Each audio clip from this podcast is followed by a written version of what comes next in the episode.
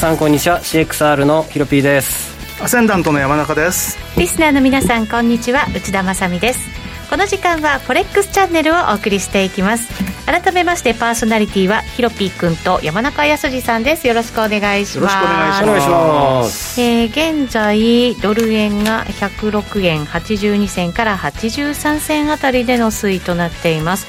じわじわ上がってきて106円も後半と。そうですね。もう今日は107円目前まで行きましたね。山中さんなんかこう104円のもう後半ぐらいでちょっと考えるとおっしゃってましたけど。はい。104円のだからあれですよね。先週お休みだった日だから天皇誕生日の日、はい104円はやっぱり買いだということで買ったんですけど、まあやっぱり買いました買いました、うん、で104円の9号で買ってその日のうちに40銭で利食って、はい、でその後ずっと何もしてなくて金曜日に6円55で売りました。あそうなんです、ね、今ちょっとあれですね。全部 あの考えてもなかなか悩ましい水準にいますね。ちょうどなんかこの106円台の後半ぐらいにも大きな節目があるっていうことでしたからね。そうですね。だからここであっさり抜けるか抜けないかなんですけども、はい、まあ、基本的に6円の79銭っていうのは売りたい人っていっぱいいるはずなんですよ。あの日銀単価の想定レートなんで。そうですね。はい、はい。うんだからまあ一応、まあ、そんなぴったりのレートではないにしても、うん、例えば6円の80銭とか90銭とかこの辺は多分それなりに売りはいるかなとは思ってはいるんですけど、はい、まあ、7円乗っちゃったらどうでしょうねって感じですよね、はい、一回やめるかな？7円乗っちゃったらもう。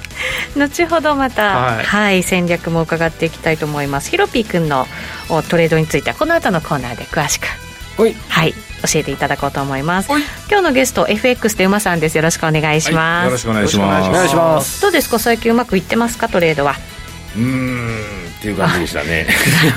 そのわけは後ほど伺いましょう、はいはい、お願いします。この番組 YouTube ライブでも同時配信しています。動画配信につきましてはラジオ日経の番組サイトからご覧いただけます。番組ホームページからは随時質問なども受け付けています。番組宛てメール送信フォームからお願いいたします。また YouTube ライブと連動したチャットもありますのでそちらにもご意見ご感想などお寄せください。お待ちしていますそれでは番組進めていきましょうこの番組は forex.com の提供でお送りします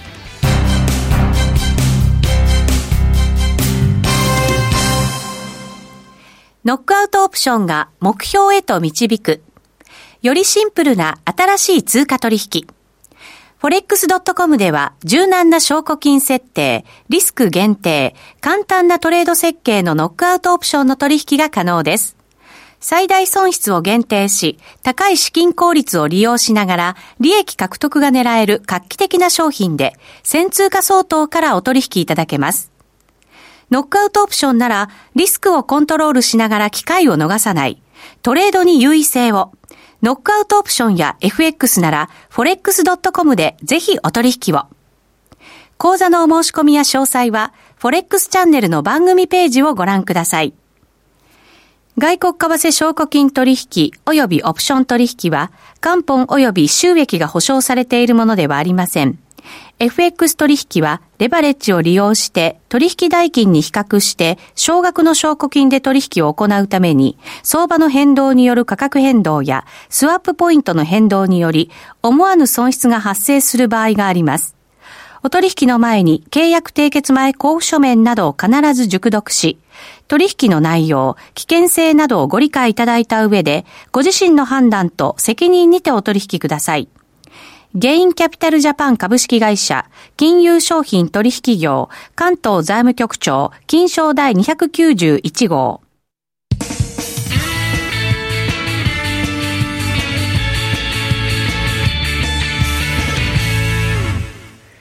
まずは、 Weekly Forex Strategy のコーナーです。えー、このコーナーでは最近のトレードとマーケット戦略について伺っていきます。ヒロピー君、最近のトレードは？はい。2週間ぶりですもんね。そうですね。あんまり記憶にないんですけど、2週間前僕ドル円をロングして利食ったのか利食ってないのかは定かではないんですが、はい、えー、多分106円ぐらいで利食ってます。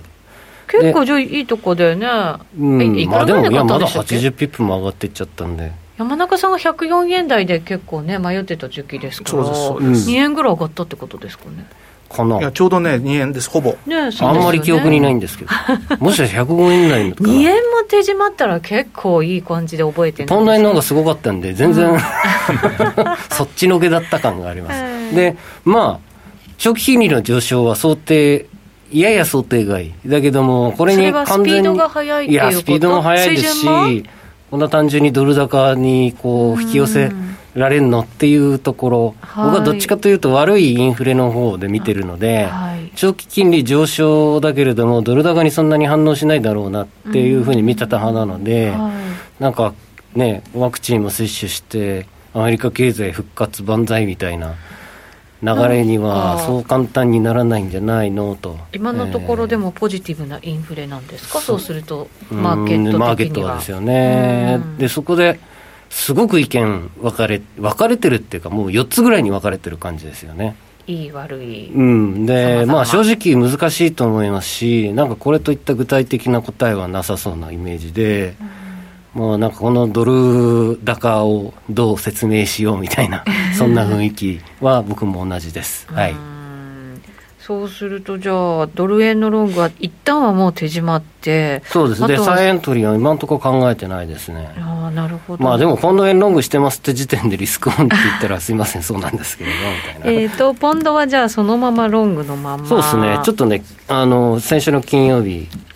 きつい急落があって、はい、含み益で喜んでたんですがだいぶ減ってしまいまして、でも変わってないですね、まあ、146、7円8円でも追加しちゃったんですけど、えー、それをずっと引っ張ってる感じで、まあ、ちょっとしばらく160円ぐらいいかないかなと思って160円か、うん。ゆっくりスイングしたいんですよね。今が148円台ということですね。そうですね。ちょっと荒いですけどね。150円台もありましたからねこれね、うん、瞬間ね本当に。いやそうなんですよね。で今画面出るかな。2週間ぶりののワクチンの、まあ、日経のですけれどはい、はい、日経新聞のですけど。イギリス30%いきましたね月末。そうですねいきましたね。予想通りですね毎日見てるから接種速度は大体分かるという、うん、はい。えー、アメリカも20%いきましたね。ということで順調に進んでるっぽいですね。ちなみに日本はまだ3万回らしいです。0.0何パーセントでしょもっとか、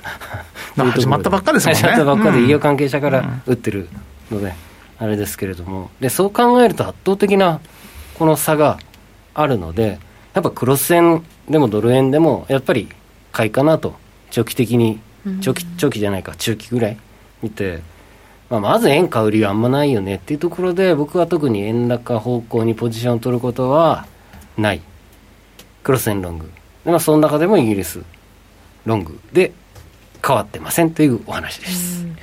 コロナワクチンが接種されて経済の回復がより早く進んでいくだろうという期待。そうですね。コロナワクチン相場ですか？はい。で多分経済活動が動き動き出したときにやっぱりその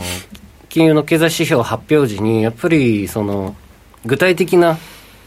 動きが出てくるのってそう考えるとやっぱイギリスからだろうなと思うので、うん、で前年同月比なんていうのを調べるとまあ、去年は直撃し始めた頃コロナに。なので、分かってはいますけど、前年同月比と比べるとすごく改善されてるだろうという数字が出てくると思ってるんですね。で、見た目以上にインパクトあるかなと。だかいきなり30%プラスとか、わけのわかんない数字がまた出てくるかもしれないんで、前年同月比にすると。そういったところでちょっと、えー、まあ、あわよくば感もありますけれども、ちょっと飛び跳ねるかなとイメージしてます。まあ、でもそれがあるんだったら、ドル円も一緒に反応していく可能性は十分ありますよね。そうですねでもイギリスなんかやっぱり経済や、そんなになんかこう、どうだろう、今までみたいにお金が集まるみたいなことはないんじゃないかっていう見る人たちもね、まあそうですよね。ね金融機関だったりとか、はい、あと企業の拠点だったりとか、他に移しちゃったっていうところも結構ある中で、じゃあ回復どうなんだろうねっていう声ももちろんありますもんね、そうですね。この辺どうなるのかななんて思いながらね。ね。ただ、インフレ体質な国なんで、やっぱり通貨高になりがち。なポンドにちょっと期待してるっていうところも僕はあります、うん、そういう期待も含めた中での推移なんですかね、これはね。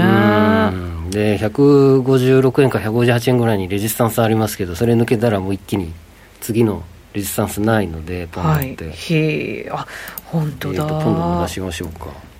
GBP。そうですね。今日はですね、桜カラーでございます。ろうそく足がはいまだどうでもいいですねまだ画面が見れてないので、ちょっと。失礼いなんと反応していいかそうですね。まだ見てなかったので。僕のこの領域で、いあの、ちょっとよくわかんないことがありました。えーリスナーの方はもっとわからない。はい。これ。みんなポカーンでした。ちょっと今日はこれを言いたくて。そうなんだ桜色にして。桜色春に春、春から。3月入りで。そうですかははいい。150、この辺、100、あ、そうそうそう。なので前回その番組で148から150ってレジスタンスラインだらけだというふうにお伝えした気がするんですけれども、それをもう、点線？あ、点線は今のあ値段か。点線今のねなんでこれうん黒なんだ、ちょっとダメだな、カラーリングが。まあ、それは後にこだわっていただいて、はい。えーここを抜けてきて、抜け始めている週足。なので、ここ抜けると一気に、この辺か、えーこのターゲット。で、もうここですよね。156だね。6抜けてくるともう、一気にいけるんじゃないかなと。うん、結構大きな転換になりそうですね。うんそうするとね。190円もありましたからね、ちょっと前に。2015ちょ年。っと前か。うん、ちょっと前なんですよ。ちょっと前ですね。はい確かに、うんちょっとだけ前。はい、うんただリーマンショックあって一回この120円割れをやって前200円でしたよね200いくらあって110円台突っ込んで190に戻ってまたブレグジットがなんやかんやで120円まで戻って今ここなのでも凄まじい。うはい。いいんじゃないかしら ブレグジット前に経済が戻れるかどうかっていうね。うん、まあ心配はあるものの、うん。相場はそんなことお構いなしって感じなんですかね。まあ、そこ抜けたらあれですよ、それこそ本当、その一番高値とうん、その次の高値結んだレジスタンスラインぐらいのところまで、はいっていうのがターゲットでしょうね。はい、そうですねまあそんなふうに勝手に夢を見ておりますはい。他の通貨ペアは特に見てませんが、ちょっとカナダにだけは注目してます、原油高なんで。原油がはい。まあ、本来は延長戦でやりましょう。うん、そうですね、はいそんなそんな感じですねはい、わかりました。今後の戦略としては、そうすると、まあ、ドル円はそのまま、まあ、まあ、やるならロングです。はい、やるならロングだけれども、ちょっと今はお休み状態で、うんちょっとわかんないポンドのロングをはい持っていくと、そうですね。いうことですいきなね。り FRB があの長期金利上昇を形成発言したらまたうん だらーっていくんで、はいれ怖いんでね。はい。焼き鳥さんから山中さん、いつになったらドル円ショートできるんでしょうか、売りたいときましたが、山中さんいや僕も売っちゃってますからね。売りました。うん。はい。それどうですか、今後のだから、そのトレードのポイントみたいなの、どのあいやたりだとか、これでもし、6円のだからさっき言ったように、まあ、7級っていうかね、6円台後半は一回引っかかるんじゃないかと思ってるんですけども、ここ引っかからないでこのまま7円乗っかっちゃったら、やめます、素直に。ただ今、今ね、リハビリ中なんで、去年僕一度も売りから入ってないんですけど、はい今年に入ってからすでにもう2回買いから入ってますからね。ずいぶん変わりました変わりましたね。だから、買いから入んないと勝てないっていうのは結構多いんで、去年、買いから一度も入って一度も入ってない、去年はね。で今年はもうすでに2回も買いから。入ってる。いやでも去年のトレード見て、トレンド見たら、そりゃそうですようんそうなんよ、ね結果うん見て、そう。私なんか判断しちゃいますけど、だけど今年は売りから入ってると結構やっぱり、きらね、何度か切らされてるし、はい。やっぱり買いから入んなきゃまずいなっていうんで、下がったところは買おうっていうんで、だから先週の休みの日も、ももし5円割ったら買おうっていうんで、まあ買ってっていう、うん。ただやっぱどうしても、もう長持ちできないんですよ。そこがね、あの、まあ今リハビリ中で、はいそのうち同じようにできるよといいな、みたいな感じなんですけど、どまあ今ちょっとこれ売ってるのがどうかというと、あとはその長期金利が今、米金利じゃなくて、ドイツの金利とか日本の金利とかの方に多分注目は移ってきてると思うんですよ。えーえそうなんですか？もう2月に入ってからおかしい。あの、おかしいおかしい。もう明らかにおかしい。例えばねは、あの、ドイツの金利で、ドイツの分等、あの、10年債の利回りとかっていうのを、え例えばなんですけれども、えー、2月に入ってからもう0.3%も上がってるんですよ。へー2月の、あの、2月の月初の日にですね、0. 点あマイナス0.53%。ドイツ、はいドイツ。うんで、先週、マイナス0.23%で、1か月で0.3%も上がっちゃってるんですよ。で、この0.3%、しかもマイナス金利がですよ、そんなに縮んじゃったっていうのは、あの、最近ではないです。今まではもう、今まではもうね、とずっとマイナス0.5ぐらいを中心に、ほぼ横ばいだったんですよ。もうずっと。そうですね。それが2月からおかしくなっちゃってて、で、ついに昨日フランス中銀の総裁が言いましたよね。このままでは放置できないって。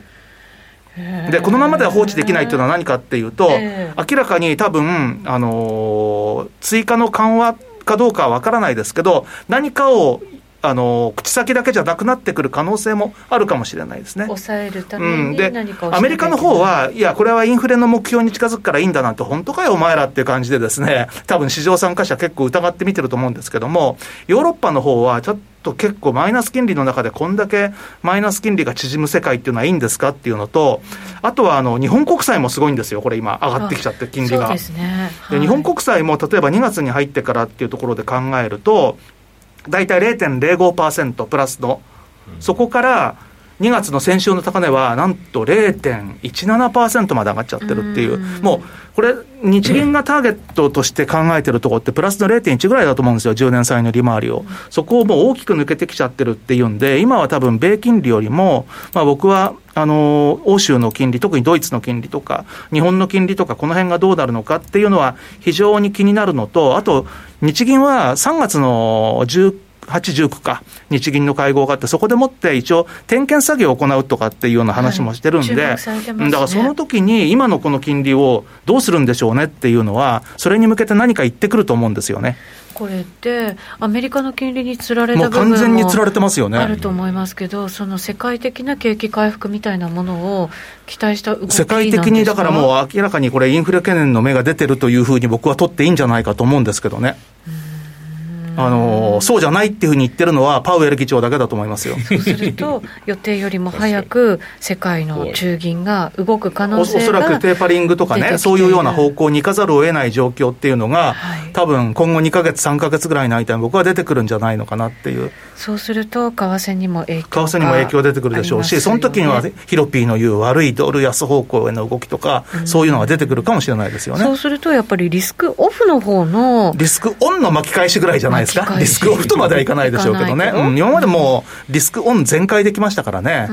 まあ、それに対する調整っていう動きが、まだ出てこないけれども、ただちょっと長期金利の世界的な状況を見ている限りにおいては、非常に気になり始めましたね、この2月1か月の動きっていうのは、うん、それをちょっと警戒しつつ、そうですね。トレードということになる、ね。うん、だけど、それをね、あの狙ってドル円ショートにしてても、やられたらしょうがないんでね、そう踏み上げられても困っちゃうし。だから非常に難しいとは思うんだけれども、ただまあ、あの一回この辺は売ってもいいんじゃないかなって、安値とちょうど今、2円上がってきてるんですよ。はい、4円92が安値だったんで、先週のね、火曜日が。で、えー、今日の朝の高値が6円の92なんで。はいまあ、2円上がったらちょっと調整も入ってもいいんじゃないのとは思いたいとこですね。でも107円入ったらもう手締まうと。ちょっともう、うん、もう、あのあんまり頑張って、頑張りたくないですからね。あの頑張っても仕方ないですから、ね、そうそう、頑張ってもしょうがないんで、もうあれですよ。うんえー、先週の利益が、まあ、全部消えて、ちょっとマイナスぐらいになるぐらいのところでやめときます。はい、わ、はい、かりました。このコーナーでは、ヒロピー君と山中さんの戦略も伺いましたが、この後のコーナー、お知らせを挟んで、馬さんのお話も伺っていきます。お知らせです。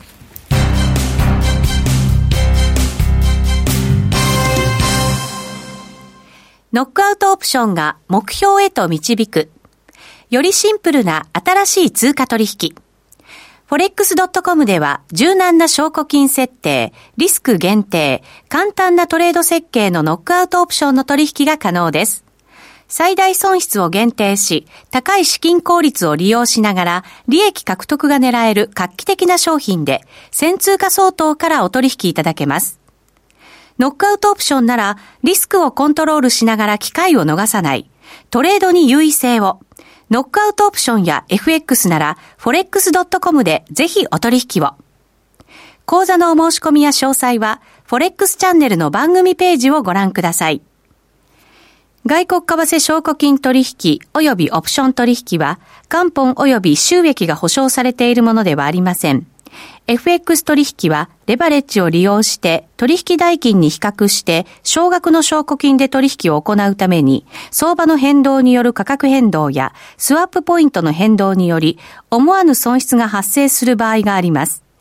お取引の前に契約締結前交付書面などを必ず熟読し、取引の内容、危険性などをご理解いただいた上で、ご自身の判断と責任にてお取引ください。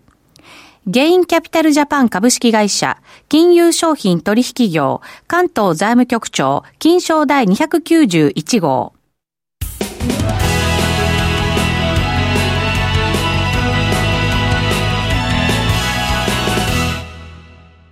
さて、現在ドル円ですけれども、106円86銭、87銭あたり、まあ今日の高値圏ということになりますけれども、ユーロドルとかオージードル、この辺はドル買いにまた一段と動いてるような感じですね、足元。えっ、と、ユーロドルに関しては今1.200807ぐらいですから、今日の安値近辺ということになります。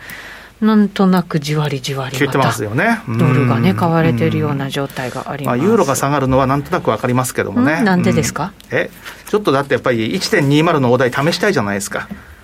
試したい、割りたいってこと？そうそうそうそう本当？山中さん試したい、あの 昨日の安値抜けたあたりでね、昨日の安値っていうのが、あの欧州市場と、あとはニューヨーク市場で2回同じレートつけてるんですよ、1.20の26だったかな、そうなんですか。1.2027だ。うん。そこをだから今日の東京で一旦抜けたんで、そうなると、1.20の大台試したいというね、うん、そうですね、ちょっと流れ変わった感が、チャート的にも今、冷やし見てますけど、後でまた延長戦でも、その辺ね、見ていこうかなと思いますが、じゃあ、馬さん、どうですか、はい、最近のトレンド、トレードは？そうですね、はい、2月はもう月末でちょっとパツッとやられちゃいまして、月末2日間ですね、あのドル円、ドル円ですね、はい、ドル円はあの売りで入っていたんですけど、損切りされて、あらと思って、ポンドドルはあのロングで入ってたんですよね、はい、で、あのヒゲですごい凄まじいぶち上げが、えー、東京時間でやってきて、ドタカネをつけて、凄まじい大きなヒゲを残したまま、今、ずっと下がってきてる状況で、はい、それをちょっと、ヒゲでを埋めに行く動きに出るかなと思って、L でちょっともう一度追いかけた、リグった後ですね。はい。うんそれを結構こっぴどくやられまして。結局あのプラマイゼロぐらいまで持っていかれまして。で今現状ですねポンドドル今ちょっと4時間足で抜けたらいかないいけないところを抜けそうな感じでまあユーロドルもなんですけどね。ユーロドル、オジドル、ポンドドルがちょっと L 目線から下に切り替えなくちゃいけないラインまでちょっと来てるかなと。やっぱりちょっとなんか、流れ変わったなっていう感じですか、すね、じゃあ、馬さんの感月末でちょっと、ああ、ちょっと目線また逆転しなくちゃいけないかなと、特にドルストレートですかね。で、そんな中、ドル円だけは顕著にすごく強くて、えっ、ー、と、土転して L で入りました。で、106円の450という浅いところから入ったんですけど、それすらもちょっと伸びてきてるんで、うん、昨日ね、一回リグおうかなと思ったんですけど、ちょっと ISM の指標結果が3年ぶりに良くて、それがちょっと後押しで落ちなかったんで、東京時間でリグおうかなと思ったんですけど、それも落ちなかったんで、ちょっとまだ保有して持ってるところですかね。これも先ほど山中さんが言われた通り、107円を抜けるんであれば、ホールドですし、伸ばしていけるかなと思ってホールドですし逆にこう垂れてきたらまあもう縦の付近でもう一回逃げてもいいかなと思ってます。やっぱり馬さんのトレードを伺っても全般ドル強いっていう。強いですね。強いんですよね、うん、どう見ても強いです、ね、まあ、あの一時的に円売りで上がってるんですけど最終的にこうドルがガーッと買われてきて、はい、ドルストレート落ちちゃういくんでやっぱりドル円こう全然ブレずに、まあ、高値圏でいるなっていう感じですよね。ドル円だけがどっしりしてる感じで。そうですね、はい、あとは結構乱高下はあったりしたんですけど。うんドル円どうしますか、今、その土転してロングで持ってらっしゃるということですから、はい、で冷やし冷やしでもね、平行チャンネルでちょっと狭めですけど、急角度でトレンド転換しそうな形に今、7円ぐらいですよね、上の線が、ね、そうなんですよ、微妙もう一番微妙なところなんで、ただこれが105円の750とかをまた下抜けしてきたら、また変わるんじゃないかなと思って、その辺ちょっと慎重に。あの見てますね、はい、上はでも、もしあるとしたら、どの辺を目安に考えてらっしゃるんですか？状況的には108円抜けぐらいまではあるんじゃないかなと思ってて、で最高値は109円の後半ぐらいまであるんじゃないかなと思ってその辺は何か節目があったりする地点なんですか？そうですね、冷やしの、うん、まあ、直近のもう本当にど高値ぐらいじゃないですかね、109円の850ぐらいかな、僕の記憶でよると、そのもう上ってなると、もう111円台なんですよね。そうですね。はい、いやもうそうそうなったら、去年の高値近辺にそうですそうです。だから、そこまで意識しなく今、マさんが言ったのは、そのコロナショック後の1回あの戻りが入ったところでで、まさにそうですよ、109円の85銭ですそうです。ね、うん、その辺まで意識しなくちゃいけないようになるかどうかなっていうところですかね。だから、それが僕は今年の逆に上を選んだんであれば、先。一番上になるんじゃないかなとは思ってます、ね、えっ、ー、と、その辺でもう今年の高値をつけてしまうってこと？そうですね。で、最終的には、僕は、あの予測は逆やったんですけどね。最安値つけた後後半で年末に向けては上に行くんかなと思ったのが今日もう本当に1月から真逆1月から上げっぱなしなんで、ね、上げっぱなしなんでさっき上選んだのかなっていう気はしますね。でも最終的には下かなと思います。そうなれば。だから結局ね1年の値幅は1000ピプスぐらいはあるんじゃないかなという感じは思ってるんですけど。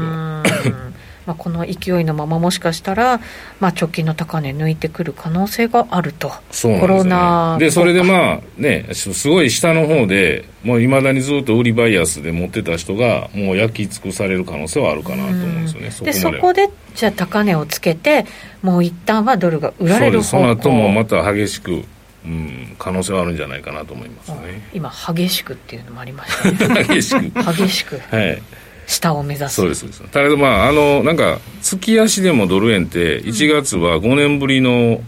陽線つけたりとか、うん、5年ぶり？うん。とかもあったんですよね。月足で？そうなんですよね。月足。1月ですけどね。1月が久しぶりの陽線なんですね。そうですそういうの最近ずっとあれですね。年足でいうと6年連続まあ陰線じゃないですか。1月だけを抜粋して考えるとね、はいはい。で今年だから7年連続陰性の可能性を僕も目論んでたんですけども。なるほど。もしかしたらギリそれを陽線でね終わらす可能性も出てきたんじゃないかなっていう感じ恒例ですもんねここ最近。数年1月の陰線はそうですそれが5年ぶりに陽線をつけたんだなっていうのがやっぱりドルの買い戻しだったなっていう感じします、ね、何かを示唆してたってことですか？まあね所詮環境認識ですけどまあ結果論です、うん、まあでもその後これは予測はできなかったです正直僕は、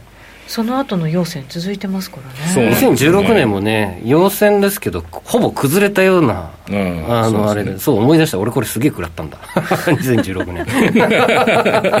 思い出しちゃった。傷で思い出す。思い出した思い出した。すげえ儲かっててキャッキャってやってたら2月直撃して終わ終わったみたいなそうすると何かが変わった可能性というか、ね、はい。まあ、じゃあ先に高値を取りに行ってその後激しく安値を取りに行くという馬さんの予想はどうなるのか、はい、今後もチェックはしていかなきゃいけませんが、はい、じゃあとりあえずはそのまあ109円台108円を抜けるかどうかか。はいはい、でも結構、そのユーロドルも1.22、なかなかつけれなかったのに、久々にやっとつけて、400ぐらいまで抜けたから、完全に押し目で L 入った人、かなり多いと思うんですよね、はい、ブレイクアウトで。えー、それ、全部言えると思うんですよ、オジドルもポンドドルも、はい、いろいろ。でもそれを裏切るように、一瞬で、その日のうちに、もう結構奈落まで落としちゃったんで結構ロングで捕まった人結構その辺は多いかなと。思いますなるほど、はい、そうするとそのあたりが一掃されないとということですかね。ぼちぼちかなっていう、ね、はい。わかりました、はい、この後も延長戦で、えー、チャート分析引き続き行っていきたいと思いますのでお付き合いください。ラジオの前の皆さんとお別れとなります。来週もぜひご覧いただければと思います。この番組は forex.com の提供でお送りしました